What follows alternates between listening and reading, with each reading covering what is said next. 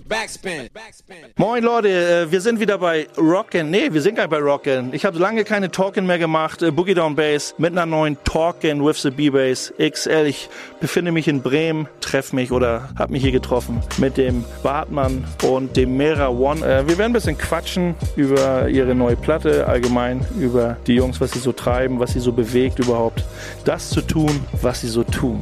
Jo, Bassmann, schön hier zu sein auf jeden Fall. Äh, Bartmann, treffen uns hier aus aktuellem Anlass, weil ich und Mera ein schönes Album zusammengeschraubt haben, was jetzt bald irgendwann auf Vinyl rauskommt. Genau, die eine Hälfte von Rotz und Arroganz bin ich, ähm, habe schon verschiedene Solo-Projekte gemacht. Ist jetzt das dritte Solo-Projekt quasi, glaube ich.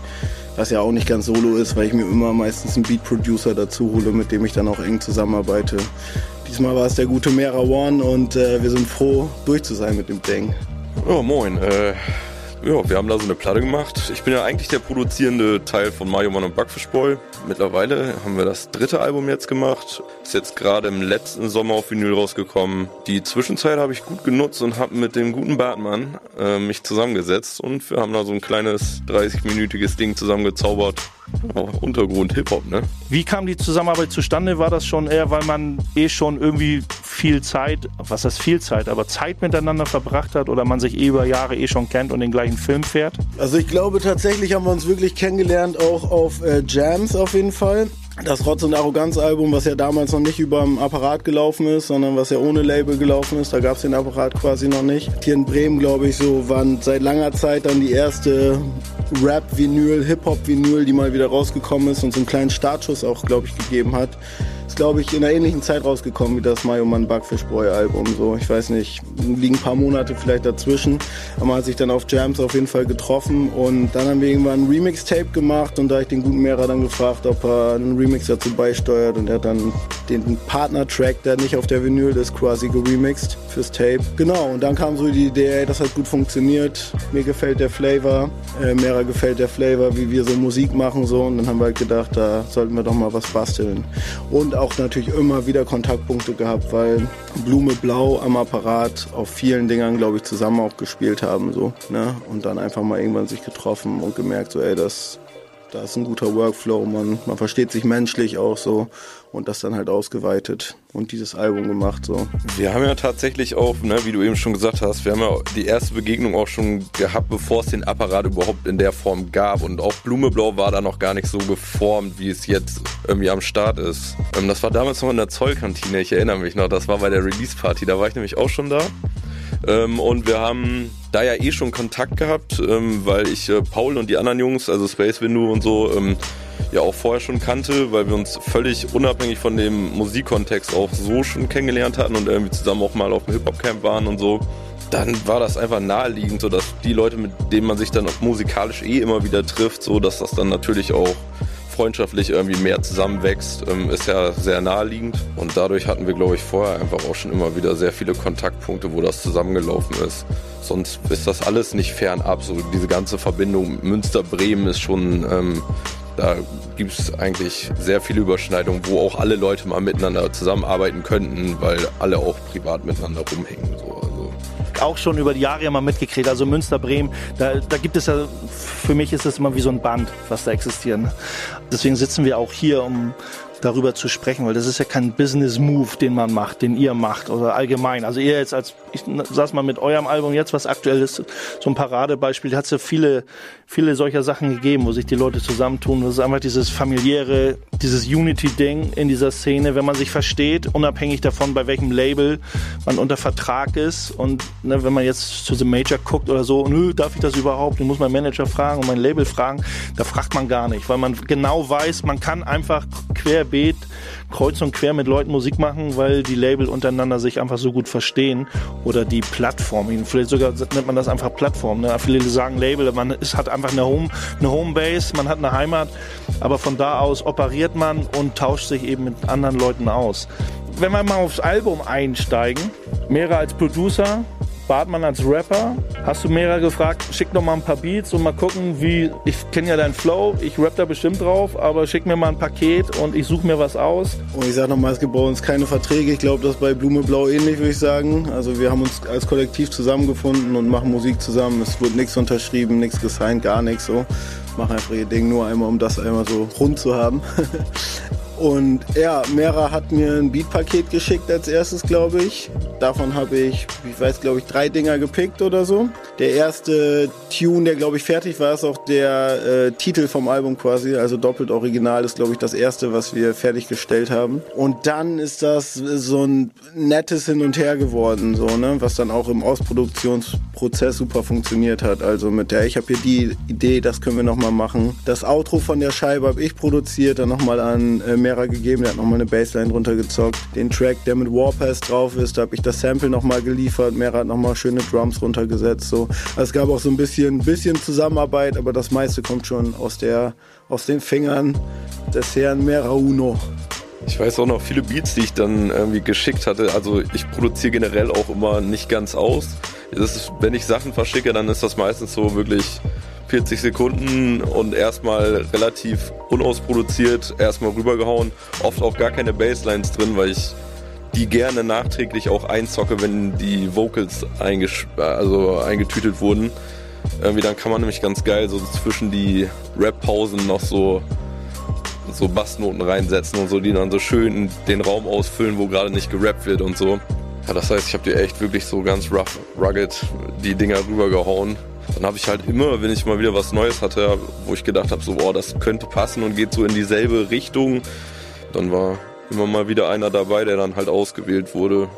Aber das ist ja auch sehr organisch entstanden, dass du gesagt hast, ey, ich habe was Geiles gefunden, hier, hör mal rein, so.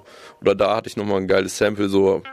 Ich kann vielleicht noch anschließend sagen, dass wir uns auch äh, beide vorher einfach gar keinen Druck gemacht haben. Also wir haben gesagt, ey, wir machen einfach so, ne, und das Ding hat auch eine ganze Zeit jetzt einfach gebraucht, aber es war sehr angenehm.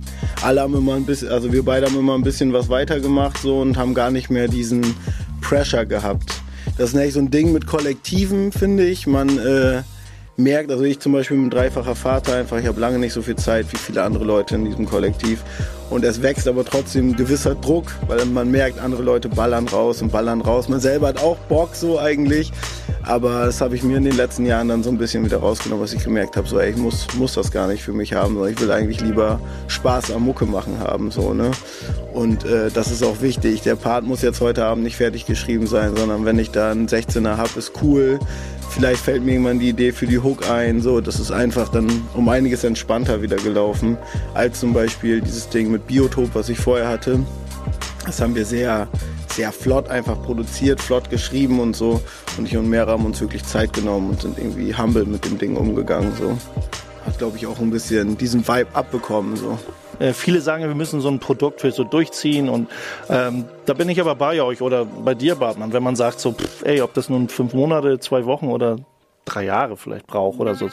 Wir bewegen uns auch in, in, in so einer Musiksparte, wo sich über Jahre der Stil nicht ändert. Wenn man sagt, ja, ich habe dieses Album liegen, aber nach einem Jahr irgendwie Arbeitsphase und ist noch nicht fertig, äh, wird keiner von euch und so denke ich wahrscheinlich auch, sagen, hm, das passt nicht mehr zu meinem neuen Stil, das müssen wir jetzt canceln. So der Austausch, ihr wohnt in verschiedenen Städten, ne, man ist so kreativ, schickt sich das wie auch immer, WeTransfer oder irgendwelche Dropbox-Ordner oder so und guckt mal, telefoniert, schreibt. Äh, man ist ja trotzdem in so einer gemeinsamen Kreativphase, wo man sich austauscht. Das finde ich immer. Ich, ich kenne immer so diesen Werdegang. Rapper versuchen immer so, hm, kannst du da vielleicht nicht nochmal das Arrange anders, äh, der Sample oder irgendwas gefällt mir nicht. Also Rapper neigen ja öfters dazu, beim Producer zu sagen, kannst du da noch was ändern? Äh, Mera One, ähm, bist du ein Producer, der auch mal sagt, hier die Strophe gefällt mir nicht oder beim Recording oder irgendwie das ist irgendwie gefällt mir nicht, wie du das da eingerappt hast, das ist harmoniert nicht äh, mit, äh, mit dem Beat oder äh, vielleicht hm, die Wortwahl war nicht die ganz. Man sagt ja immer, oh, ich lasse den Künstler lieber mit seiner Wortfindung allein und man will ihn da nicht angreifen. Aber ich kenne es halt so, dass viele Rapper gerne mal bei dem Producer reingreifen wollen. Ähm, in diesem Fall jetzt tatsächlich weniger. Bei den Mayo und Backfischbräu Sachen mache ich das schon auch recht äh, recht übergriffig manchmal. Also ja, da laber ich äh, Mathieu schon auch mit rein, aber auch einfach aus dem Grund, weil die Sachen auch dann mit mir zusammen recorded werden. Das heißt, ich bin beim Aufnehmen halt auch direkt vor Ort und wenn ich dann sage so, ey, ich glaube, das klingt cooler, wenn wir das so und so machen, dann ist er auch der Letzte, der dann sagt so, ey, was laberst du was willst du jetzt von mir? Ne? Das wäre ja auch dämlich. Am Ende des Tages, wir sind ja auch alles Kumpels so. Und wie man sich einen guten Rat irgendwie auch in anderen Bereichen bei Freunden holt, kann man ja natürlich auch darauf zurückgreifen, wenn jemand dir sagt, so, ey, geht vielleicht noch ein bisschen geiler, wenn du es einfach mal anders machst. So, das hat ja auch nichts mit irgendwie mit tiefgreifender Kritik zu tun oder so, sondern einfach nur so ein Verbesserungshinweis. So einfach mal ausprobieren und entweder ist es was oder ist es halt nichts. Und da kann ich ja auch völlig daneben gegriffen haben. Vielleicht war es auch eine gute Idee und dann wird das Endprodukt halt dadurch irgendwie besser. Und darum geht's ja am Ende des Tages. Nur es geht nicht darum, dass irgendwelche Egos verletzt werden oder so. Es geht darum, dass man ein cooles Endresultat hat. Und wenn man dann da halt hinkommt, wenn sich die Leute gegenseitig sagen, so, ey, das taugt mir noch nicht so oder das geht vielleicht noch geiler, dann, ja, dann bitte, ey, dann sag mir das, aber dann möchte ich das auch sagen. So. Und ich glaube, da können alle nur von profitieren, wenn man sich generell mal sehr konstruktiv über solche Sachen unterhalten kann. So. Bartmann, so alte Songs dürfen die gerne äh, immer wieder gespielt werden. Ich kenne viele Künstler, die sagen, hm, die alten Dinger, ich will mal auch mehr von den neueren Sachen spielen oder gibt es einfach die Klassiker? Ähm, fällt da hinten was runter, wenn man live spielt oder packt man gerne mal die Klassiker immer wieder aus? Es gibt schon äh, diese Zeiten, wenn man recht viel spielt, dass man dann sagt, so, oh, das Ding will ich jetzt nicht jedes Mal drin haben. Ne? Bagaluten-Track ist ja immer funktioniert, muss man sagen. Also ist ein Sure-Shot, also totaler Sure-Shot auf jeder Jam. Und ähm, wir wurden letztes Jahr, dieses Jahr, letztes Jahr auf der Priminale, nee, letztes Jahr natürlich auf der Priminale gebuckt und da haben wir den auf jeden Fall auch noch gespielt, weil er einfach funktioniert. Ich rap meinen Part super gerne. Ich glaube, das kann ich für die anderen beiden, für Lupo und äh, Herr König genauso sagen die Hook funktioniert. Das ist einfach eine schöne Message auch an die Leute. Also es ist auch etwas, wo ich immer denke, das mag ich Leuten wieder gerne mitgeben, diese Lyrics so. Und deswegen ähm, nutzt der sich nicht so ab wie andere auf jeden Fall. Also ich bin gerne noch dabei. Es gibt andere Tunes. Also ich mache ja schon sehr lange Musik, also auch, weiß nicht, weil ich mit dem Freestyle angefangen bin mit elf oder so. So ungefähr als diese Main Concept Scheibe Plan 58 kam, haben wir gedacht, hey, das ist doch eine Sache so, die wir auch hinkriegen. Ne? Da war ich elf. Auch mit so einer richtigen Mickey Mouse Stimme und sowas. Und ich mache das schon sehr lange und habe sehr viele Tunes, die auf jeden Fall auch hinten runter einfach gefallen sind, ne? weil sie einfach auch noch nicht die Quality hatten. Aber als wir das Ding, äh, das Rotz und Arroganz Ding produziert hatten, da waren ich und Chriso einfach schon aus einem Stand, kamen schon aus anderen Camps raus. Wir wussten, wie mit Mike umzugehen ist, wir wussten, wie arranged werden muss, wir wussten, wie man ähm, wie man eine Sache interessant gestaltet so und deswegen spiele ich die Dinge noch sehr gerne und ich höre mir zu jedem neuen Release auch immer noch einmal die alten Dinger an. Auch wenn die viel dann rumliegen, ne, weil man kennt das, man hat ein neues Album gemacht, man hört das sowieso die ganze Zeit. Stimmt die, stimmt das? Wo will ich noch was anderes haben? Adlibs hatten wir eigentlich tierisch viele auf diesem Album, wo wir echt viel dann immer noch aussortieren, was am, auf, im ersten Moment geil ist und dann wieder rausgeht. So. In diesem Prozess höre ich auf jeden Fall dann auch immer die alten, um einfach so zu gucken, ist das vom Soundbild stimmig, das Neue so, passt mir das alles. Ja, und da ist mir aufgefallen, die Rotz und Arroganz höre ich auf jeden Fall auch immer noch ganz gerne so, auch von Front to Back so. Ist ein gelungenes Werk geworden einfach und die Dinger spielen wir auch noch gerne. Wenn ich das äh, doppelt Originalalbum so höre im Vorwege, Bartmann, du bist dafür berühmt, das Zeitgeschehen in der Politik, das Weltgeschehen angeht, da ist sehr viel Wut, also Wut auf die Gesellschaft, weil viel zu viel Egos auf dieser Welt rumrennen und viel falsch läuft auf dieser Welt und du das ja auch diese Gedanken in deine Texte packst. Wie wichtig, äh, wie wichtig ist dir diese Attitude, diese, diese Stimmung, auch, auch diese Wut herauszulassen? Und für Mera One auch, wie wichtig ist dir, mit Leuten zusammenzuarbeiten als Beatbauer, wo ich weiß, da ist jemand, der eine wirkliche Message und nicht einfach nur platt von seinem Viertelrap und irgendwie da gar nichts zu sagen hat. Wie wichtig ist euch, so Musik zu machen? Also ich bin gestartet eigentlich weitaus ähm, politischer orientiert noch mit Rap, als ich das heute mache habe aber irgendwann gemerkt, dass es eigentlich auch nicht die Musik ist, die ich gerne höre. So. Also ich mag eine roughe Attitude und ich mag, wenn dann dazwischen etwas kommt, was mich catcht, wo ich sage, okay, der Dude hat auch, auch einen guten State of Mind oder die Frau hat auch einen guten State of Mind, so. Auch wenn die flexen kann und wenn die ihre Battle-Sachen äh, rausballert, so, kommt da immer ein bisschen was mit rüber. Für mich selber hat mir das viel mehr gebracht. Also es gibt auch viele Tunes natürlich, die äh, conscious as fuck sind, so die ich auf jeden Fall feier. Acrobatic, Remind My Soul oder so eine Dinge. Da denke ich so, ja, krieg ich Gänsehaut, wenn ich die Dinge höre, so, ne? Ja, und es ist einfach in meiner Attitude, weil ich ähm, denke, dass heutzutage, wie du es gerade gesagt hast, einfach auch viele Dinge schieflaufen. Die Gesellschaft aber in meinen Augen, ich stecke natürlich nicht in allen Sparten der Gesellschaft drin, aber ich habe das Gefühl, das wird immer oberflächlicher. Ich habe das Gefühl für mich selber so, dass ich vor 20 Jahren besser mit Leuten über Dinge reden konnte. Heutzutage ist man sehr schnell auf so einem, oh, das wird Menschen zu viel oder das ist zu kontrovers oder so weiter. Genau, und deswegen versuche ich sowas immer in Texten zu verarbeiten, selber für mich, Dinge, die mir wichtig sind. Ich muss bei diesem Album sagen, als du das gerade so erzählt hast, hatte ich eigentlich dieses Gefühl, äh, dieses Album ist sehr locker geworden und ist gar nicht so viel drauf wie sonst, ne? Und äh, hat irgendwie so, weil wirklich ist ja auch in, mit in dieser Corona-Zeit entstanden, wo ja auch sehr große Spannungen allgemein gesellschaftlich unterwegs waren. Und äh, ich auch selber eigentlich eine eher miese Zeit in meinem Leben hatte, musste ich sagen, ist dieses Album ein schöner Ausgleich für mich gewesen, um, um die Lockerheit zu wahren, die ich auch gerne in meinem Leben pflege, so eigentlich. Ne?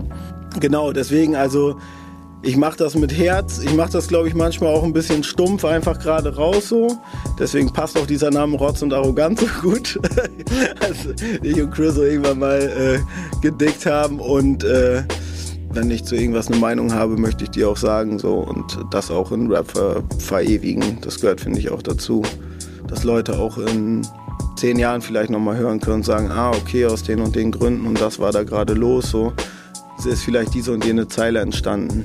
Also bei mir ist das natürlich auch so, dass mir das wichtig ist, ähm, aber das merkt man, glaube ich, auch daran, also mit welchen Leuten ich dann auch Musik gemacht habe und auch mache. Ich stehe halt im Rap halt mega drauf, wenn das nicht so zeigefingermäßig passiert. Das wird mir immer schnell zu viel. Da, ich meine, auch das hat seine Daseinsberechtigung und ähm, auch gut, dass das Leute tun. Äh, mich persönlich catcht es halt nicht so. Ich mag da gerne nachsuchen, so wenn ich mir die Sachen anhöre. Dann kann das gerne so auch in der zweiten Zeile stehen so und irgendwie erstmal oberflächlich, erstmal auch sehr stumpf sein, aber wenn man dann mal genauer hinguckt, ähm, dann, wenn man dann da halt irgendwie den politischen Kontext dann mitkriegt, so dann mag ich das sehr.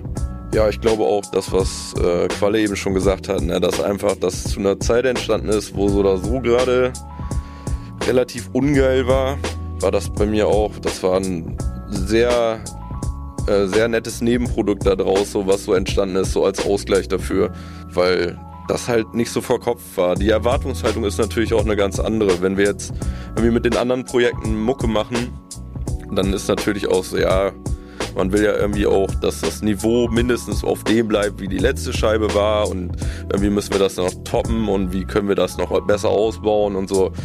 Und dadurch, dass es jetzt auch einfach die erste Scheibe ist, die wir zusammen gemacht haben, war halt diese Lockerheit da mit drin, dass man erstmal sagt so, naja, was soll jetzt passieren? So, Worst Case ist, wir veröffentlichen das nicht.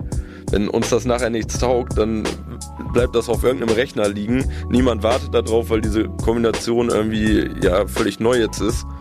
Da ist niemand, der sagt so, ey, boah, jetzt aber schon zwei Jahre kein Album mehr gehabt, so, wann kommt denn da mal was? Das, das gab es bei uns nicht und ich glaube, das war genau das Richtige dafür, weil wir so einfach machen konnten, ohne Zeitstress, ohne den Gedanken, so, oh, wir müssen jetzt irgendwie was abliefern. Mit diesem chilligen Mut, ob von der Musik her, mich catcht das, wo, wo du mehr wirklich die, die Texte gut untermalt hast, wo Bartmann, wo du sagst, ja, eigentlich habe ich das Gefühl, dieses Album ist einfach ein bisschen chilliger, ein bisschen entspannter, nicht so viel Protest und nicht so viel Wut, aber trotzdem äh, ist da immer noch genug Wut, um zu sagen, ey, das ist immer noch der Bartmann, äh, wie wir ihn kennen und glaube ich, wie wir ihn brauchen. Hast du das so, oh, das, da ist wirklich eine geile Punchline, die dir immer wieder über den Weg läuft im Kopf. Du sagst so, das war, das einfach zermürbt hier alles. Also auf dem Album äh, springt mir gerade keine direkt ins Ohr. Ich habe ähm, auf dem neuen Rotz und Arroganz Album eine Line, die ich auf jeden Fall sehr feiere. Die ist äh, Du bist wie AfD-Sticker wack auf jeder Scheibe. Finde ich super so. Feiere ich mich selber. Und äh, ansonsten, ich mag das Punchline-Game total gerne. Ich mag auch stumpfe Punchlines. Also ich äh, habe auch hier mit Stolz auf jeden Fall die BRP 7 von Taktlos und mag auch so ein Punchline-Game, was einfach richtig richtig auf die Fresse ist. Auf dem Album müsste ich jetzt mal kurz drüber nachdenken. Ich kann es Mike ja mal weitergeben an Vera. Vielleicht fällt dem was ein, was ihm am besten gefällt auf dem Teil. Ansonsten ist es auf jeden Fall so, das hatten wir gerade auch schon ein bisschen, also ich feiere so Leute wie Big L auf jeden Fall für ihre Punchline, für ihr Punchline-Game, für auch dieses Drübersein Punchline-Game so. Genau, und da gibt es äh, verschiedenste MCs. Wenn man gefragt wird, fallen einem die immer alle nicht ein, aber wo ich einfach äh, diese Verbindung von dem, was wir auch gerade hatten, feier. Also, dass einfach krasse Punchlines rausgeballert werden und zwischendurch auch dann einfach ein bisschen Knowledge reingekickt wird, ne? Ich habe eine Zeile, die ist mir wirklich lange im Kopf geblieben. Es ist keine klassische Punchline in dem Sinne, aber die, die ich liebe den Schlaf und ziehe mir einen Krankenschein Line. Die finde ich sehr, sehr geil, weil die genauso den Modus, als ich damals noch äh, in der Agentur gearbeitet habe, war das, das hat so getroffen, weil ich es auch irgendwie, ich habe es verflucht so, und dann in diesem einen Satz wird es schön auf den Punkt gebracht, so einfach mal zu sagen, so, ey, nee, ihr könnt mich alle mal so hol mir jetzt einen gelben und lass einfach jetzt mal den Tag meiner sein. So. Also die ist bei mir auf jeden Fall hängen geblieben. Ich benutze das tatsächlich äh, auch manchmal als Anekdote, auch mit, wenn ich mit Tür schnacke und so. Immer wenn wir sagen, so, dass wir auf irgendwas gar keinen Bock haben, dann fällt diese Zeile, die geistert bei mir rum bin ja selber Produzent und da werde ich auf jeden Fall auf euch zurückkommen und sagen, lieber Bartmann, ich brauche das ein oder andere A Cappella. Bei mir ist zum Beispiel sowas hängen geblieben vom lieben Mozech. Irgendwie äh, Rap ist wie Kardiologie, Herzenssache. Und für mich ist das so dieser Inbegriff für Underground boombappigen Hip-Hop, so kein Business-Move, keine Verträge. Man macht einfach, weil man den gleichen Scheiß mag, den gleichen Mut hat, die gleiche Stimmung, die gleiche Geisteshaltung. Wie weit seid ihr bereit, Kompromisse einzugehen? Ähm, modernere Spielvarianten, äh, Zeitgeist, zeitgeistige Musik, auch wenn der Boom-Bap-Zeitgeist wieder da ist. Aber trotzdem, wir wissen, äh, ihr wisst, was ich meine, so ein bisschen zeitgeistiger, vielleicht sogar Audio-Tune zu benutzen oder ja, so, dass man denkt, hm, vielleicht kriege ich doch den Modus Mio-Hörer gecatcht. Seid ihr in diesem Konflikt jemals gewesen oder beschäftigt ihr euch damit? Kann ich ganz klar Nein sagen. Ich glaube, ich habe lange für mich abgehakt, dass ich irgendwie jetzt Musik machen möchte, mit der ich kommerziell erfolgreich bin oder sein werde. So. Ich finde es eine ganz schwierige Entwicklung, dass viele Producer und MCs sich, sobald sich irgendein Hype Change da ist, sofort auf das Neue stürzen und das machen. So, also gibt es ja oft Leute, die erzählt haben, sie sind die realsten Boom-Bap-MCs der Welt so und machen dann zwei Jahre später sind sie halt bei Trap oder bei Drill oder bei was auch immer, was heute gerade modern ist. Ich finde, also die können das alle so machen, wie sie wollen. Ich finde nur, da gibt es einen gewissen Zwiespalt. Den äh, habe ich für mich nicht. Ich, ähm, die Musik, wie ich sie jetzt produziere, die liebe ich. Das ist das, was ich machen möchte. Es gibt auch andere Musik, die ich liebe. Also ich bin ein totaler Reggae-Fan zum Beispiel. Kann ich aber einfach nicht. Ne? so. Und äh, rappen kann ich. Ich mag ähm, die Produktion von Mera. Ich arbeite mit Freunden, muss ich auch sagen, hauptsächlich zusammen. Also auch wir haben eine Freundschaft irgendwie über dieses Projekt irgendwie gut hingekriegt, uns gut ausgetauscht, ständig telefoniert und so. Bei Chriso ist es sowieso so, dass wir echt äh, erst Freunde sind und dann zusammen Mucke machen so. Und ich glaube, da wird sich meine Attitude irgendwie nicht mehr verändern. Ich muss das Ding feiern, mir muss das gefallen. Ich äh, möchte mich auch nicht gerade an dem Zeitgeist unbedingt orientieren, hat man ja auch oft. Also man ich habe lange keine Instagram und Social Media Dinge benutzt, aber ich kenne es heutzutage. Und äh, man kann bei vielen MCs, würde ich heutzutage sagen, die bedienen sich auf jeden Fall den gerade klassischen Themen, die dort ablaufen und spulen die einfach nochmal auf ihre Weise ab. So. Hat auch seine Berechtigung. Die Leute, wie gesagt, jeder soll machen, wie er das gerne möchte. So. Ich fühle das halt nicht, sondern ich möchte gerne Musik aus dem Bauch heraus machen. So setze ich mich an jeden Text dran. Also ich bin auch niemand, der so arbeitet, dass ich jetzt sage, bei Sonnenschein hatten wir gerade zum Beispiel, ne, was ja ein bisschen thematischer Song ist, der wo ich einfach sage, ich will jetzt mal das machen, sondern da kommt einfach die erste Zeile und dann wird dieser Song daraus. So, ne? Also es ist straight from the heart so. Ich äh, habe auch gar keine Lust, irgendwie kommerziell ausgelegte Musik zu machen. Also ich finde, es gibt viele Alben, die natürlich kommerziell geworden sind und trotzdem gute Alben bleiben. So. Aber ich glaube, mir fällt kein Album ein, wo ich sagen kann, das ist jetzt äh, direkt auf kommerziell geschraubt worden, was ich heute auch feiere. So. Komme aus dem Kontext, wo von meiner Elternseite eher Punk und so eine Sachen gehört werden, hatte viele Leute, die Reggae gehört haben in meinem in meinem Freundeskreis. Konnte ganz lange Zeit zum Beispiel Bob Marley nicht hören, weil ich es einfach 15 Jahre auf Tape in allen möglichen Autos gehört habe. So, heute feiere ich das wieder. Also ich bin auch nie mit wirklich kommerzieller Musik aufgewachsen. Und ähm, Musik, um Geld zu verdienen, ist irgendwie, ja, finde ich scheiße. Hm, ich gehe da ein Stück weit mit, aber nicht bei allem. So modernere Soundästhetik ist durchaus was, was mir auch gut reingeht. Ich finde, es gibt auch sehr viele schöne Beispiele dafür, ähm, wie das auch gut harmonieren kann. Irgendwie so ein neuerer Sound, aber mit so klassischen Boom-Bap-Sachen fallen mir jetzt irgendwie so die Kimo-Sachen ein, ähm, so Tom Hanks, Kwami oder so. Also auch alle schon neuerer Sound mit äh, aber auch sehr vielen klassischen Boom-Bap-Dingern dazwischen so. Ich glaube, worum es aber ja hauptsächlich geht, ist wirklich diese so Industriemucke so. Also dass das halt das wird halt so aufgezogen und dann bedient man genau diesen Stil, der jetzt gerade gefragt ist. Wenn man sein Album dann aus Versehen ein halbes Jahr zu spät raushaut, dann trifft es den Zeitgeist nicht mehr.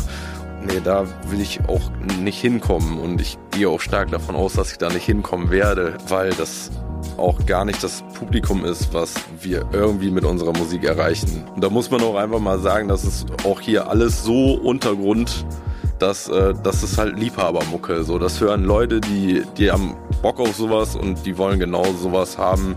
Da orientieren sich die Menschen nicht daran, ob das jetzt gerade in ist oder nicht. Das ist aber auch das Schöne daran. So.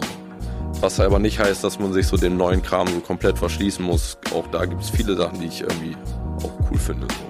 Auch wenn ich es dann vielleicht persönlich einfach nicht mache, kann es ja trotzdem irgendwie meine Sachen ja auch wieder beeinflussen so wie alles irgendwie die Mucke dann ja auch wieder beeinflusst. Ja, dann habe ich mich vielleicht gerade auch einfach ein bisschen falsch ausgedrückt. Also das meine ich auch nicht, dass man keine neuen Sachen austesten darf oder so, ne? Auf gar keinen Fall. Und es gibt auch neuartige Mucke, die ich auf jeden Fall feiere. So. Im äh, Reggae ist es das auch. Da sind, klingen die Produktionen heute auch ganz anders als in den 70er Jahren und trotzdem gibt es noch nice Tunes. So, ne? das, das war gar nicht gemeint, sondern eher einfach wirklich auf dieses ich gehe nicht an ein Projekt dran, um irgendjemanden zu bedienen, so, ne? Weißt du, sondern ich mache mal, das Projekt mache ich für mich. Und ich würde auch sogar sagen, ich arbeite vielleicht auch mit Leuten zusammen, wo ich sage, äh, ich mag diesen Menschen, ich möchte diesen Menschen auch irgendwie ein bisschen pushen und weiterbringen.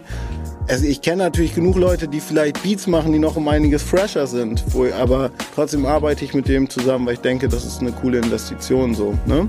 Genau, und ich mag auf jeden Fall auch den neuen Stuff. Also gerade ich hatte auf jeden Fall eine lange Zeit jetzt auch, hat zu der düsteren Zeit, die wir hatten, auch gepasst, wo halt diese ähm, Rome Streets, äh, Future Wave und diese ganzen Beats, Drumless Beats oder richtig dirty, schäbige Drums drunter und äh, trotzdem irgendwie rough reingespittet. Also es waren auch Sachen, die ich auf jeden Fall gefühlt habe, die ja auch kein klassischer Boom-Bap-Sound sind. So, ne? Ich denke mal, es ist oftmals für, für Producer vielleicht auch einfacher, mehrer. Ähm, ich wollte ein bisschen aufs Produzieren auch nochmal hinaus. Das ist für mich auch mal eine spannende Geschichte, mit was für Dingen du da hantierst und deine Beats schraubst. Also ich bin, äh, ich bin ganz weit weg von dem klassischen äh, Produzenten. Ich baue alles am Rechner, und jetzt kommt äh, der nächste Tiefschlag. Ich baue tatsächlich meine Beats mit äh, FL Studio. Ähm, das ich glaube unter Produzenten auch äh, das äh, eins der belächeltsten Programme, obwohl das mittlerweile glaube ich auch gar nicht mehr berechtigt ist, weil es echt ist eine okaye DAW. Ich glaube es geht besser. Ich habe auch schon mit anderen DAWs gearbeitet, aber ich habe halt auch einfach keine Lust wieder umzulernen. Das war das erste, was ich damals genutzt habe.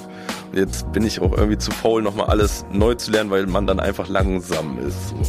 Das Schlimmste ist, wenn man beim Produzieren langsam ist und durch seine technischen Fähigkeiten beschränkt wird, weil man die Sachen nicht so schnell und nicht so umsetzen kann, wie man es gewohnt ist. Das heißt ja, ich baue wirklich am Rechner. Ich sample nicht von Vinyl. Ich lade mir die Sachen einfach im Internet runter. Was aber jetzt als organische Komponente mit dazu kommt, ist, ich spiele eigentlich fast alle Bässe selber ein. So rudimentäre Gitarrenkünste verhelfen mir da auch ab und zu mal, dass ich da noch ein paar Sachen mit einspielen kann. Hört man, glaube ich, aber auch bei den Beats. Also die sind eh alle sehr, auch sehr Bassline fokussiert, so das, ähm, deswegen passt das ganz gut. Aber ja, ich bin kein Purist. Ich äh, mache so, wie es für mich am besten und am einfachsten geht. Ähm, und so muss ich keine teuren Platten mehr kaufen. Ich habe auch meine Plattensammlung irgendwann mal aufgelöst. Kann man verteufeln, aber es funktioniert immer noch und man kann damit trotzdem den Sound machen, wie ich ihn zumindest für mich gerne machen möchte. Und das andere waren irgendwie nur beschränkende Faktoren, wir hatten eben auch bevor das Interview startete auch so eine kleine Anekdotengeschichte über die SP404 und wie sie mich dann immer zur Weißglut gebracht hat, wenn ich mal schnell, äh, schnell was produzieren wollte. Und das hat sich dann einfach langfristig gezeigt, dass sich das bei mir nicht durchgesetzt hat und ich dann doch wieder einfach wieder an Rechner gegangen bin. Und, aber es ist auch gut, das trotzdem mal auszuprobieren und dann für sich festzustellen, so, nee, nicht meine Arbeitsweise wird bei anderen Leuten dann wahrscheinlich am Rechner so sein, dass sie sagen so, boah, nee, das äh, fühle ich überhaupt nicht. Ich sitze lieber irgendwie vor einem Gerät, was ich haptisch in der Hand haben kann, so was ich irgendwie beklopfen kann. Ähm, muss jeder für sich selbst, glaube ich, einfach feststellen, was die beste Arbeitsweise ist. Ja, ich glaube, die Zeiten der puristischen Nörgler ist auch langsam vorbei. Mir wird ja auch mal vorgehalten, ich wäre puristischer Nörgler. Ähm, aber ich bin ja auch, fahre ja auch eine Hybridlesung. Ähm, und ich kann das total nachvollziehen. Also es sind ja so zwei Argumente. Es ist einmal Workflow und Zeitmanagement, so, ne? gerade wenn man das aus Hobby macht oder nebenbei.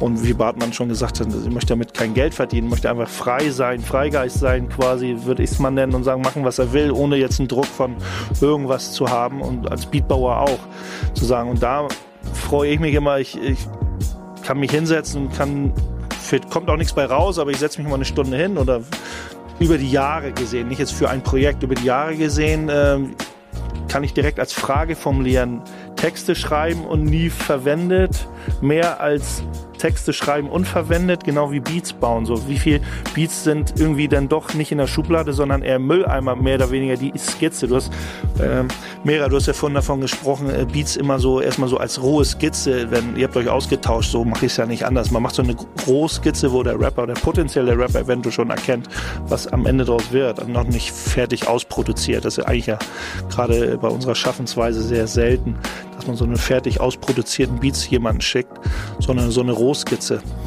Aber er ist eher schon viel im Mülleimer gelandet, wo man sagt, nach zwei, drei, vier Stunden Beats bauen oder keine Ahnung, einen halben Block niederschreiben, sagen, weg damit oder als Rapper bewahrst du die Dinger einfach so auf, mal gucken, welche Zeile ich doch nochmal benutzen kann. Wo sind die Schränke voller Bücher? Also auf lange Sicht gesehen auf jeden Fall sehr viel im Papierkorb gelandet und äh, mittlerweile hole ich mir immer Textbücher wirklich. Also ich hole mir da auch immer ein schönes Buch, was ich feiere von der Haptik und so, wo ich meine Sachen reinschreibe. Und auch da sind es immer noch bestimmt 30, 40 Prozent. Manchmal vier Zeilen, manchmal acht Zeilen, die nie fertig gemacht werden. Ähm, die einfach rauskommen, so aus dem Ding. Ne? Bin ein ziemlicher Bauschreiber. Wenn, wenn ich etwas anfange und äh, mir gefällt das Ding, dann schreibe ich den 16er oder den, kommt auch mittlerweile vor, dass es 24er oder 32er ist oder was auch immer auch durch und dann besteht der auch meistens so. Das sind meistens die Dinge, die ich dann nicht fertig mache am selben Abend, die dann auch einfach äh, verwelken sozusagen. Und beim Beats produzieren, das ist eben so da bleibt auch das meiste eigentlich liegen. ja, bei mir ist es tatsächlich auch genauso. Ich weiß nicht, also wie viele Ordner und Unterordner es mittlerweile gibt von irgendwelchen Beats, die nie wieder das Licht der Welt erblicken werden. Wo noch nicht mal irgendwie nur so Gurken dabei sind, aber auch einfach nur, weil ich die Sachen dann irgendwie dann doch nicht mehr gefühlt habe und überhaupt keinen Bock mehr hatte, daran wieder weiterzuarbeiten. Ja, doch, ich würde sogar auch sagen, dass es beim Produzieren sogar der größere Teil ist an Dingen, die irgendwie gar nicht released werden und man dann doch sehr selektiv davor geht und guckt, so, dass man sich so die Dinge raussucht, die man nach langer Zeit immer noch gut hören kann. So, manchmal ist es ja auch so, boah, den, den fühle ich jetzt gerade und irgendwie finde ich den jetzt sehr gut und stelle aber nach ein paar Tagen dann fest, so, dass der absolut keinen langfristiges Potenzial hat. So dann war das so, ja, der war für den Moment schön, aber ich habe ihn fünfmal gehört und jetzt reicht's auch. Ähm, die werden es dann meistens auch nicht. Also das sind dann eher irgendwie die Beats, wo man sich auch nach einem Monat noch hinsetzen kann und nach einem halben Jahr wieder und das noch anhören kann, ohne zu sagen, so, ey, was hast du denn da gemacht? Das, war, das ging ja gar nicht. Ja, die sind das, die dann meistens irgendwie auch auf Veröffentlichungen kommen. Ich glaube, das ist ja auch genau das Ding. Wir machen das neben unserer Arbeit, neben unserem privaten Kram, so, ne? Und äh, wenn ich hier sitze und schreibe, dann will ich auch, dass das eine Zeit ist, die ich für mich nutzen kann. So. Und da gehe ich nicht mit dem Anspruch rein, das muss für irgendwas fertig gemacht werden. Wenn ich Beats mache, genauso, dann mache ich die für mich in dem Moment. Und wenn das irgendwann mal rauskommt, wunderbar. Aber eigentlich äh, möchte ich den Moment genießen, in dem ich das tue. So. Genau, das hatten wir ja vorhin schon mal. Deswegen auch ein bisschen zurück aus diesem Arbeitsdruck haben sozusagen, wie auch viele Rapper da rangehen, was ich auch total respektiere, wenn Menschen das können. Producer wie Rapper, wie äh, Gitarristen, wie Sängerinnen, sich wirklich ihre vier Stunden nehmen und dann sagen, dann möchte ich dieses und jenes Ergebnis haben. Hut ab auf jeden Fall, aber dafür ist das einfach äh, mir zu wichtig, da, das zu genießen selber, diese Mucke zu machen, so, ne? Genauso beim Einrappen und Dingen wie diesen einfach äh, Spaß daran haben auch selber. Dieses berühmte, die Waagschale und Yin und Yang und man braucht irgendwie eine Balance in allem. Ne? Das sagen ja auch viele Leute. Ich das nur auf der Bühne ist oder beim Beats schreiben, also Beats bauen, Raps schreiben, was auch immer. Äh, dass man einfach, äh, macht das äh, nebenbei und als, als, als Hobby so. Ne? Aber kann denn ja auch zu dem normalen Alltag, ob das Familie, Arbeit oder irgendwas ist, ja immer der, der gesunde Ausgleich sein. Ohne dann wieder, man begibt sich ja nicht in diese Blase des Rap-Schreibens oder Beatbauens, um dann wieder in den Hassel zu geraten, um wieder mehr Stress zu haben. Und das, ich kann das total nachvollziehen. Findet ihr euch in so einer Schleife wieder oder könnt ihr schnell abschließen? Also im Positiven schnell sagen, das Ding steht jetzt so, ich gehe doch nicht mehr neu ran. Also sind verschiedene Ebenen auf jeden Fall. Ähm, Beats, weil ich da auch einfach, glaube ich, noch am weakesten bin von den äh, Skills, die ich so, äh, die ich so habe. Also im Hip Hop, im Rap bin ich schon deutlich weiter. Fummel ich auf jeden Fall noch sehr viel rum, einfach im Nachhinein wo ich auch immer merke, abends hat, nachts hat mir die Snare gefallen und tagsüber ist mir der Heilraum dann hinten drauf doch viel zu lang und ich cutte noch mal was weg und die Kick ist doch noch nicht so, wie ich sie haben will oder das Sample knirscht mir irgendwo doch zu viel oder so. Also da auf jeden Fall, da drehe ich sehr viel rum, aber das ist auch eine Sache, die mir auf jeden Fall äh, Spaß bereitet. Äh, bei Versus ist es so, dass ich tatsächlich ich sag mal, zu 95 Prozent das nehme, was ich am Abend geschrieben habe. Also es gehen manchmal noch Worte weg, so Füllworte, die man einfach mit aufgeschrieben hat, mal ein und was rausfliegt oder so. Und äh, das passiert am öftesten, dass ich die letzten beiden Zeilen mir nochmal gut überlege. Weil oft bin ich nach 14 Zeilen schon so durch, dass ich denke so, hey, äh, ich finish das jetzt so, aber ich gucke mir das am nächsten Tag nochmal an. Da sind ja auch die Zeilen, die Einstiegszeilen und die Endzeilen, auf denen dies wirklich viel ankommt, so finde ich. Ne? Also man möchte immer mit einem guten Punkt aus einem Verse rausgehen, so. Genau, das mache ich auf jeden Fall. Und ähm, beim Recorden ist es so, dass ich eigentlich auch hauptsächlich One-Takes nehme, also da wird nicht mehr viel umgewechselt. Ich äh, bin totaler Doppelungsfan. Ich hänge mich gerne dann da noch hinter und mache Doppelung und da suche ich auch aus verschiedenen raus auf jeden Fall. Aber die äh, Verses sind ein One-Take und äh, ganz selten gibt es da auch mal einen Cut, wenn ich wirklich denke, hey, dafür haben wir diese technischen Möglichkeiten und da klingst du einfach gerade doof. Oder manchmal ist es ja auch nur so ein Ding, du kommst gegen Mic gegen, der ganze Part ist super und auf einmal hast du so ein drauf, ne, was dann einfach einmal bereinigt werden muss. So. Also ich muss leider zugeben, ich bin da schlimm drin. Ich äh, kann das sehr gut auf so Sachen totfummeln. Ähm, es fällt mir sehr schwer, dann zu sagen, so, nee, das war's jetzt. Es wird besser irgendwie. Ich habe auch das Gefühl, dass mit jedem Jahr ein bisschen einfacher funktioniert ähm, weil man dann ja irgendwann auch eine gewisse Routine da reinkriegt, aber ich kann das schon sehr gut, ähm, dass ich die Sachen noch mal öffne und mich stören irgendwie so Kleinigkeiten da drin und dann muss ich das, dann muss ich das irgendwie noch gelöst bekommen, weil sonst kann ich das nicht mehr anhören, weil ich dann weiß, so okay, an der Stelle irgendwie, irgendwie die Open Hi-Hat klingt scheiße oder so. Was so, alle hören das und niemand achtet drauf und man weiß ganz genauso, dass es ist völlig egal, weil es niemandem auffallen wird, aber ich weiß dann in dem Moment so, oh nee, dies, dieser Open Hi-Hat Sound da hinten drin, schlimm. Und das heißt, ich achte nur noch darauf, was damit passiert. Und das muss dann auch behoben werden, weil ich sonst irgendwie diesen Spleen nicht aus dem Kopf kriege. Ähm, das äh, passiert mir leider immer wieder. Ich würde manchmal gerne das nicht haben. Sorgt andersrum auch oft dafür, dass man halt auch viele Kleinigkeiten nochmal angeht und zumindest für sich so perfekt wie möglich irgendwie macht. Und was dann langfristig dafür sorgt, dass ich die Sachen halt auch noch gut anhören kann, ohne dass ich mich irgendwie dafür schämen muss. Und ich kann auch alte Sachen noch anhören und sagen so, ey, für den, für den Wissensstand, den ich damals so da hatte, ist das, ist das immer noch cool und das ist mir extrem wichtig. So, dann lohnt sich das rumfummeln an so einer Open Head vielleicht auch nochmal. Also zumindest sage ich mir das, damit ich mich ein bisschen besser fühle.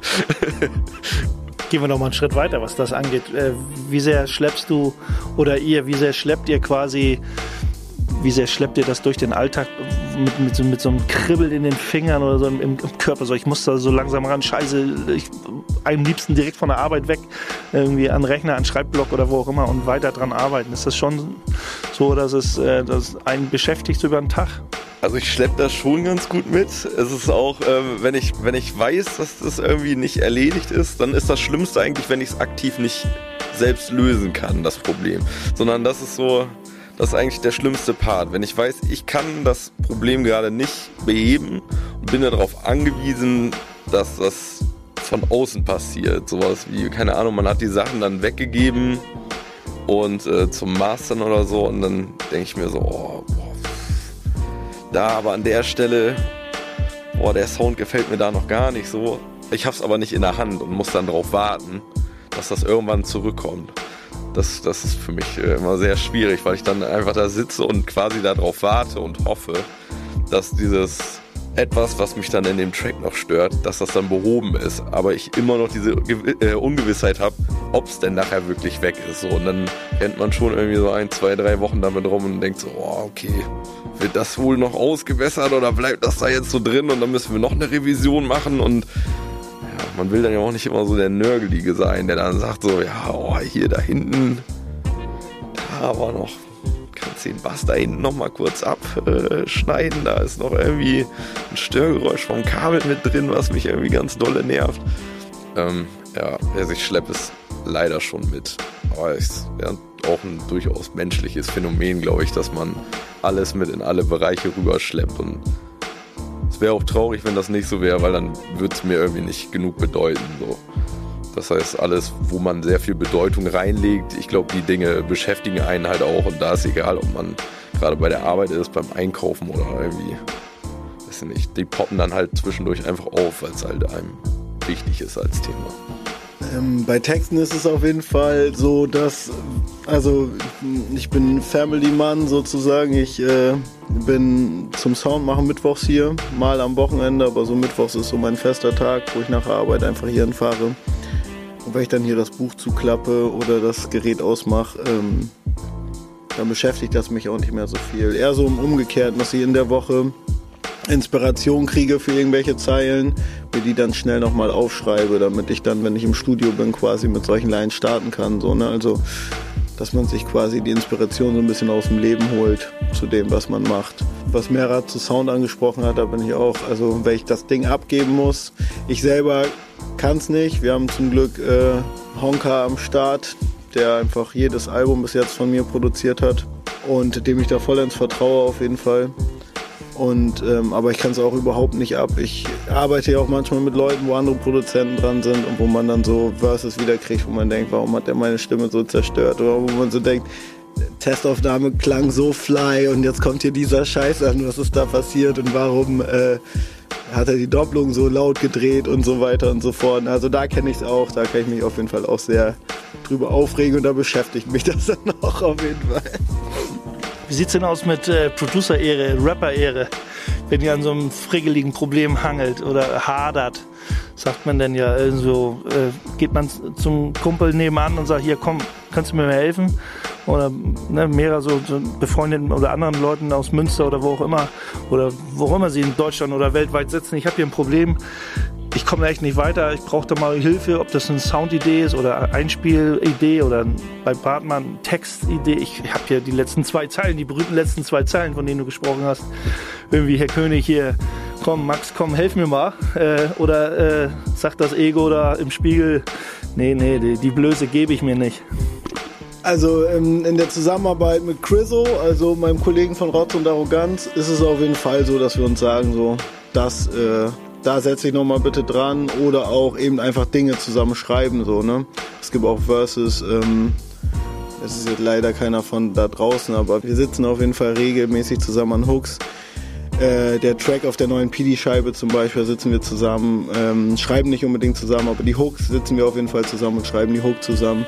Und da bin ich schon in einem guten Austausch. Und bei den Solo-Projekten muss ich sagen, bin ich da schon eher bei mir und will das Problem dann selber lösen. So wo du Max ansprichst, der macht das ja ganz oft recht klug so. Der hat äh, auf Dämonen oder so, man kann super mit ihm zusammenarbeiten. Er greift immer super das Thema auf, was man vorgibt. Und er macht sich das immer zunutze, die Zeilen zum Beispiel vom Anfang einfach ein bisschen anders zu flippen, als man das selber gemacht hat. Also auf Dämonen ist es auf jeden Fall so gewesen. Da hat er meine Zeilen genommen, die für sich ein bisschen umgeschrieben. Ich glaube am Ende auch. Ne? Also in einer anderen Message verpackt, aber dass man halt beieinander bleibt so. Und so eine Inspiration sich zu holen, finde ich auf jeden Fall cool. Also wenn ich da weiß, ich mache einen Feature-Part mit irgendjemandem und der hat einen geilen Einstieg gefunden. Mathieu war es jetzt, glaube ich, auch so. Der hat dieses äh, äh, Beat'em-up-Thema so ein bisschen vorgegeben und da habe ich auch einfach die erste Zeile so ein bisschen anders für mich verbastelt so. Hab, bin dann auch gut reingekommen in den Track so. Also ich hole mir auch sehr gerne auch äh, Meinung von außen und auch gerne Tipps, wenn irgendjemand äh, das besser weiß als ich dann wäre ich dumm, wenn ich das nicht annehmen würde. So. Es gibt sogar Blumeblau intern, haben wir so ein, irgendwann ist das aus so einem Witz entstanden, dass wir, wir haben so, ein, so eine kleine Liste irgendwann mal erstellt, wer wem noch, also wer wie viel Schulden quasi aufgebaut hat, weil eine Zeile bringt 50 Cent. Ähm, und äh, manchmal kriegt man dann auch aus dem Nichts von irgendwelchen Leuten so, so eine WhatsApp-Nachricht, so gib mal eben eine Zeile auf und dann steht unten die Zeile und dann irgendwie alles, was einem gerade einfällt, hackt man so zehn Zeilen rein und dann, wenn die dann nachher auf, dem, auf der Veröffentlichung landet, dann kriegt man 50 Cent gut geschrieben auf seiner, auf seiner, auf seinem äh, Line geliefert Konto. Äh, ja, haben wir irgendwann mal Witze drüber gemacht und, und dann wird einem das manchmal so vorgeworfen, so, ey, du schuldest mir mal noch 6,50 Euro und so. Oder, ey, hier, ich krieg noch 50 Cent von dir. Nee, nee, haben wir doch ausgeglichen, dafür hast du doch die letzte Zeile gekriegt und so. Also ich finde das gar nicht so schlimm. Es ja, ähm, ist halt einfach eine gute Zeile ist, ist eine gute Zeile. Und das ist ja nicht so, dass wir irgendwie jetzt hier davon sprechen, dass die, dass die Sachen geghostwritet werden oder so. Ne? Das ist halt schon alles noch super real hier und äh, eh super unkommerziell. Das geht dann meistens ja echt nur darum, so, ey, fällt dir noch ein cooler Reim darauf ein, so, oder fällt dir irgendwie, hast du einen coolen Gedanken dazu oder so, wo man manchmal einfach auf dem Schlauch steht. Oder man selbst steht halt irgendwie beim Produzieren auch auf dem Schlauch und denkt so, boah, keine Ahnung, wie ich das Arrangement machen will. Und dann, wenn jemand gerade sagt, so, ey, bau doch da einfach mal eine Bridge ein oder mach da mal alles raus und das funktioniert, dann ist es auch super. Gerade dieser Tunnelblick, der oftmals entsteht beim Schreiben, der ist ja äh, auch nicht immer förderlich und man muss einfach vielleicht auch mal nicht resetten, aber einfach mal auf Stopp drücken und dann sagen so, von weiter außen betrachtet geht manchmal ja auch nicht, weil man sich verfährt oder festfährt und dann die Hilfe, die Hilfe von anderen äh, einfordern kann, behaupte ich einfach mal, weil ähm, ihr ja euch oder sich, man sich meistens, man hofft ja, sich in so einem Umfeld zu bewegen, das, welches sehr harmonisch ist, sehr freundschaftlich und da muss man ja auch, äh, glaube ich, würde man nie daran denken, dass es vielleicht eine Schwäche sein könnte, wenn man sagt, äh, ich komme gerade mit meinem Text nicht weiter oder mit meinem Beat oder mit meinem Arrangement oder so. Das finde ich immer äh, persönlich immer schön zu hören, wenn da ja die Hilfe da ist, die man braucht, um das äh, finale Produkt zu erschaffen. Ich will noch mal irgendwie ein, zwei Sachen vielleicht in technischer Sicht ähm, beim Schreiben an Bartmann gerichtet. Äh, Hook zuerst, was ist meistens Text? Hat man so einen 16er parat oder man schreibt? Ich weiß, du, äh, Mittwochs ist so dein Musiktag, habe ich jetzt schon mitgekriegt meistens. Da wird das Textbuch aufgeklappt. Äh, das, was einem die Woche durch den Kopf gegangen ist. Ähm, kann ja manchmal ein Text sein oder vielleicht ein Hook oder irgend, irgendwas, was kommt zuerst, was fällt dir leichter, andersrum vielleicht äh, bei Mera oder in die Richtung des Produzierens, äh, hat man einen coolen Drumbeat äh, oder hat man irgendwie eine Idee, weil man ein Piano-Sample hört, ist ja auch die Herangehensweise, das äh, interessiert mich auch mal ganz gerne, äh, wie, wie das Ganze beginnt, mit welcher Facette des Songs. Ähm, ich gehe noch einmal kurz darauf ein, äh, was du vorhin gesagt hast, also wir müssen uns alle nichts vormachen, ohne Hilfe in diesem Game hier wären wir gar nichts so, ne? Also ich und Mera stehen auf der Platte drauf, aber wer da alles mitgewirkt hat an Inspiration, an Coverdesign, an Sounddesign und so weiter und auch auf lange Sicht, auf rückblickend wirkend, wer hat einem alles unterstützt, dass man heute der sein kann, der man ist, so, ne, ist das natürlich ein riesen Gemeinschaftswerk, so. Wir beide greifen ein bisschen die Lorbeeren dafür ab, aber wie viele Freestyle-Sessions ich mit verschiedenen Leuten gemacht hat und so, wo ich mir einfach bestimmte Flows, Techniken und so weiter einfach automatisiert abgehört habe. Also da müsste man eine ellenlange Liste machen und auch bei diesem Album sind wir dankbar für ganz viele Leute, so die einfach geholfen haben und mit Ideen und mit Sound Know-how und mit Cover Know-how und so weiter und zur Seite standen so ne also das ist äh, es wirkt immer oft so finde ich bei gerade bei Hip Hop Alben dann steht da der eine Name drauf auf der Dings und man denkt so wow der hat's aber drauf so aber nee, ist halt nicht so. da ist ein riesen Basement dahinter, was, den, äh, was dem Rücken gibt. So. Genau, und äh, auf deine Frage, Ich ähm, schreibe tatsächlich, also ich mache dieses Buch auf. Ich mache mir manchmal über meine Woche, mal schreibe ich mir meine Zeilen auf, die mir so über den Weg laufen, ähm, durch den Kopf wandern. Dann habe ich meistens keinen Plan, was ich als erstes schreibe. So, also ich setze einfach an und manchmal denke ich so nach drei Zeilen, oh, das ist eigentlich geil für eine Hook, weil es irgendwie so eine gewisse Catchiness hat, eine gewisse Einfachheit und bei anderen Dingen weiß man auch, oh, mit diesen drei Zeilen, da möchte ich auf jeden Fall noch mehr machen. Und wie gesagt, auch gibt es dieses Ding, auch nach 16 Zeilen denkst du so, eigentlich habe ich noch nicht den Punkt gefunden, den ich hier machen möchte und schreibst dann noch acht weitere. So. Also ähm, da gehe ich völlig kopflos ran. Also bei mir funktioniert es meistens nicht, wenn ich etwas Bestimmtes machen will. Das fällt mir sehr schwer. Ähm, wenn ich jetzt sage, ich möchte explizit in diese Soundrichtung gehen, dann wird es meistens keiner. Die, die besten Sachen, die ich produziere, sind die, wo ich einfach irgendwie eine geile Samplestelle höre oder so. Oder ich habe geile Drums gehört, so die ich haben wollte und benutzen wollte. Dann mache ich einfach nur und lasse es aber nicht irgendwie davon beeinflussen, so ich muss jetzt, ich will jetzt irgendwie was äh, super roughes mit super klatschenden Drums haben oder ich will jetzt irgendwie was super Weiches haben, weil dann meistens bin ich so festgefahren auf, ich brauche genau diesen Sound, dass mich das dann irgendwie beschränkt, weil es beim Samplen ja nicht so funktioniert. Man kriegt da was, aber man kann nicht bestimmen, was man da kriegt, so, sonst muss man es selbst einspielen.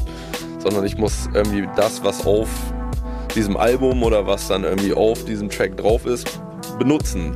Deswegen ist meistens für mich am coolsten, wenn ich einfach wirklich ohne Plan und ohne Vorstellung einfach so aus Spaß produziere und dann irgendwie in so einen Tunnel komme und mich dann irgendwie nach drei, vier Stunden irgendwie wieder wiederfinde und weil ich mal pinkeln muss oder so und dann, dann mir so denke so, oh, okay, das hat jetzt, äh, das ging schnell die Zeit, äh, ging jetzt irgendwie gut rum. Das ist immer am besten. Also wenig beschränkende Faktoren, außer die, die halt ähm, auf der Produktionsebene sind, im Sinne von was ist im Track bleiben wir mal bei dir, äh, Mera. Ich blende mal jetzt mal frecherweise den Bartmann aus. Der Baum, ganz klassischer Track, wo ich sage, der funktioniert einfach von der Stimmung her, so ein bisschen Broken Beat, so leicht, also im, im Gegensatz zu den anderen Beats schon so ein bisschen, äh, ich weiß gar nicht, ob das ob man das mag, wenn man das so sagt, das hat so einen leichten Dilla-Touch oder so. Ob die Producer dann sagen, hm, vergleich mich doch nicht mit Dilla, ich habe meinen eigenen Flavor, aber egal. Es hat so einen leichten Broken Beat-Touch und funktioniert sehr gut als Instrumental. Wenn ich den Bartmann wegdenke vom ganzen Album, dann würde ich auch sagen, das ist äh, Bartmann hat es gesagt, von ist ja eher gar nicht dieser Protest- und Wut-Charakter vom ganzen Album ist schon da, aber die Musik, die Tracks sind schon sehr chillig, sehr viel Vibes, sehr smooth auf jeden Fall das Ganze. Würde auf jeden Fall instrumental sehr gut funktionieren. Als reines Instrumentalalbum, nur so zum Hören, wird keiner sagen, öh, mir fehlt da was. Ja, man könnte den Bartmann wegnehmen und es wird immer noch gut durchlaufen. Baust du Beats für Rapper, wo du sagst, ich bin eher so der Producer, der, wo ich gerne einen Rapper auf meinen Beats habe? Oder siehst du dich auch also als klassischen Beatmaker, äh, Lo-Fi, Hip-Hop, Beatschrauber, der auch gerne rein Instrumentalsachen macht? Nee, sehe ich mich null. Ich habe tatsächlich eine Platte gemacht, die, also eine reine Instrumental-Geschichte und das war mit Wooded zusammen.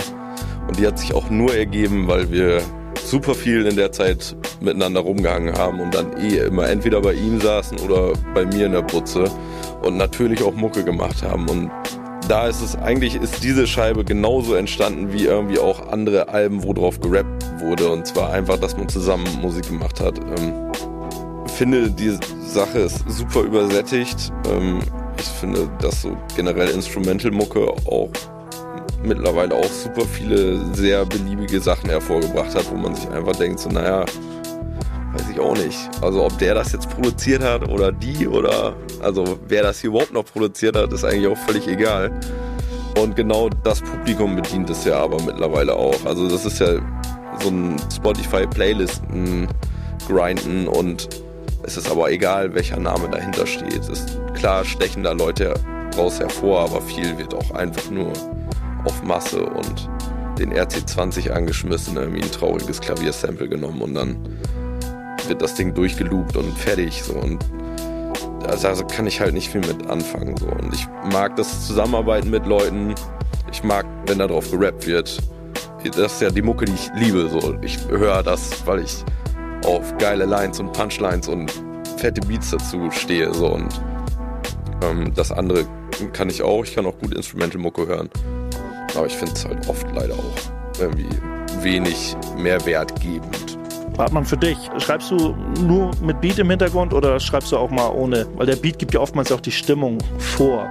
Das kann ja Fluch und Segen sein. Man schreibt jetzt vielleicht ohne Beat und dann weiß man gar nicht, ne, ob das so vom Feeling zu irgendwas passt oder ja, man wird von so einem Beat so geleitet und der Text kommt purzelt fast von alleine raus, weil er einfach so stimmig ist mit, mit, mit, mit dem Instrumental. Ich schreibe zu 100% auf Beats und ähm, ich glaube, ich brauche auch diese Emotion, die der Beat dann auslöst. Ne? Also, dass da irgendwie ein Feedback bei mir entsteht, dass ich ähm, dazu schreiben kann. So. Ich habe noch nie, also ich, schreibe immer eine Zeile nebenbei auf, das hatten wir ja gerade schon so, ne? Aber wenn ich einen Verse schreibe, wird er immer auf Beats geschrieben, auf jeden Fall. Und ich bin auch jemand, der den schreibt und permanent vor sich hin rappt. Also ich habe die ersten vier Zeilen, dann rapp ich die, rapp ich die, bis ich irgendwie so den Anschluss finde, dann schreibe ich die nächsten vier Zeilen auf, dann rapp ich das immer, überprüf quasi bei mir selber so, float das, passt das, ist Timing gut, so ist Betonung gut und so weiter und so fort. Und äh, mittlerweile mache ich auch meistens direkt im Anschluss nochmal eine Testaufnahme, einfach nur für mich zum Hören, um gewisse Dinge beizubehalten. So, ne? Ist, äh, und manchmal landen die Testaufnahmen sogar auf Alben, so. weil, die mir dann, weil die mir dann an dem Album, an dem Tag schon so gut gefallen haben. Also auf der Original Bartmann ist es auf jeden Fall der mit Joni, Rebel Talk heißt er, glaube ich. Das ist einfach nur eine Testaufnahme. Ich habe danach nachher noch versucht, irgendwie diesen Vibe wieder zu catchen und die nochmal besser aufzunehmen. Hat einfach nicht funktioniert, ist so geblieben so. Wie immer bei Talking with the B-Bass, die letzten Worte hat der Gast. Und deswegen äh, gebe ich das Mikrofon nochmal weiter und falls euch egal was auf der Zunge brennt oder ihr irgendwas loswerden wollt, jetzt nochmal für euch. Ja, Mann, auf jeden Fall Big Up an dich, Mann. Danke, Bass, dass du da warst. Äh, auch hier auf dieser Seite hat es mir auf jeden Fall Spaß gemacht, ey. Netter Talk. Dann möchte ich gerne einmal ein Dankeschön sagen an äh, Patrick, der uns das Cover gemalt hat und an Honka, der uns den Sound gemacht hat. Sowie an alle Feature-Gäste, die drauf sind. Ich bin wirklich Fan von jedem Feature-Part, der drauf ist. So, äh, danke, dass ihr mitgeholfen habt. Ebenso an die DJs, äh, die glaube ich, ich glaube vier verschiedene DJs sind drauf die auch alle gut abgeliefert haben. Und ähm, so, und genauso an die MCs, die zähle ich jetzt mal nicht alle auf, sonst wird die Liste zu lang. So, Peace, äh, danke für das Gespräch, Bass und jetzt nochmal der gute Mehrer. Ich brauche da gar nicht viel hinzufügen. Ich äh, würde das so unterschreiben und wenn ihr äh, zwei gescheiterte Kleinkünstler unterstützen wollt, dann äh, kauft euch das Ding einfach. Ja, gescheiterte Kleinkünstler, so sehe ich euch nicht, weil ich das, es gibt genug Leute, die genau diesen Flavor lieben und man, ich glaube, wir sind, bewegen uns in einem, in, ja, in einem Untergrund, wo wir nicht daran gemessen werden, wie viel Klickzahlen wir bei YouTube oder Spotify generieren. Und von daher, äh, ja, kann ich auch nur sagen, kauft die Platte, wenn sie auf dem Markt ist. Ja, Talking with the B-Bass äh, findet hier kein jähes Ende, sondern einfach nur mal eine kurze Unterbrechung. Bis zum nächsten Mal. Äh, bis dahin. Backspin. Backspin.